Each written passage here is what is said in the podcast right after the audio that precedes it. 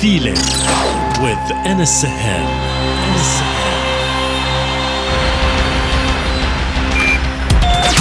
Connected, connected, connected.